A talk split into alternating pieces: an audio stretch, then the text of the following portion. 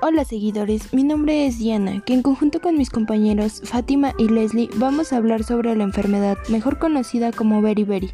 Somos estudiantes de la licenciatura en farmacia de la Universidad Autónoma del Estado de Hidalgo, Instituto de Ciencias de la Salud. Así que comenzamos.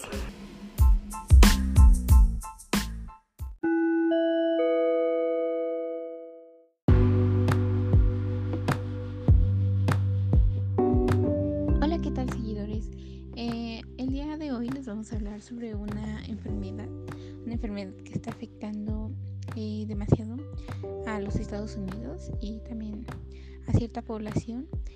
Em, como sabemos, eh, la alimentación es muy importante, el mantener una alimentación equilibrada y balanceada es fundamental. Y pues a veces uno se alimenta y por la falta de tiempo, trabajo y demás, eh, comemos lo primero que vemos y bueno, pues esta enfermedad es llamada beriberi es una enfermedad que afecta por la falta de vitamina B1, también conocida como tiamina. Y bueno, em, se divide en dos, existen dos tipos. Una es beriberi húmeda, esta es afectada por el sistema cardiovascular.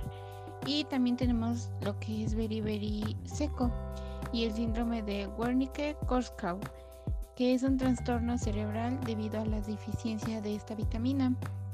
Y esto está afectando a nuestro sistema nervioso. Como podemos ver, pues están afectando a, tanto al sistema cardiovascular o el sistema nervioso. Y pues bueno, en la actualidad esta se presenta principalmente en personas que abusan también del alcohol.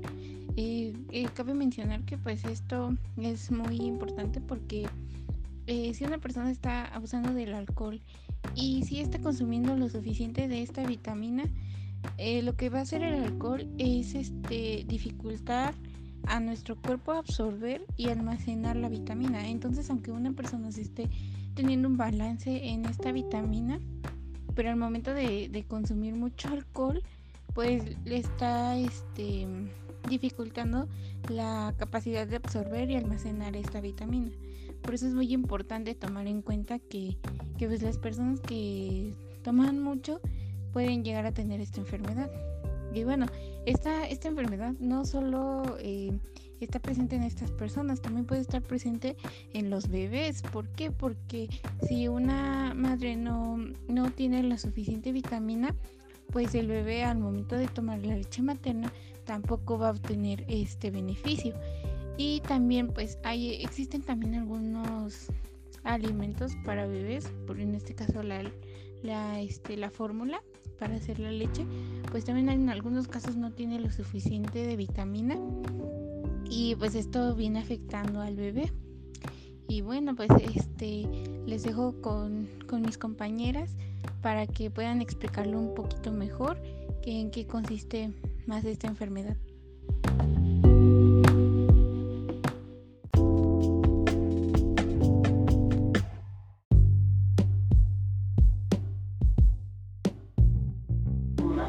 Dentro de los signos y síntomas podemos encontrar la pérdida de apetito, debilidad, dolor de extremidades, dificultad para respirar y además inflamación de los pies o de las piernas. Algunas personas pueden sufrir debilidad muscular, problemas de coordinación o pérdida de músculo, corazón agrandado o frecuencia cardíaca rápida, dificultad para respirar, sensación de hormigueo.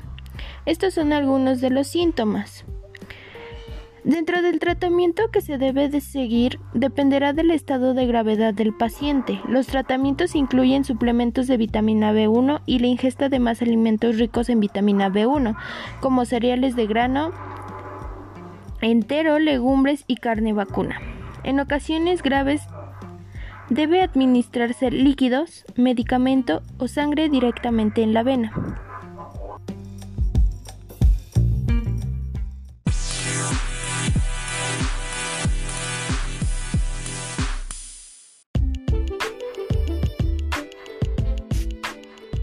Hola, buenas tardes. Yo soy Leslie y les voy a hablar un poco sobre su diagnóstico. Esta enfermedad se diagnostica realizando diferentes exámenes. Por ejemplo, un examen físico donde nos va a mostrar una insuficiencia cardíaca congestiva, un examen neurológico, también un examen de sangre para medir la cantidad de tiamina sanguínea. Esto, como ya lo mencionó anteriormente mi compañera, la deficiencia de la tiamina nos va, va, a hacer que se presente dicha enfermedad y también un examen de orina para saber si la tiamina está saliendo por la misma.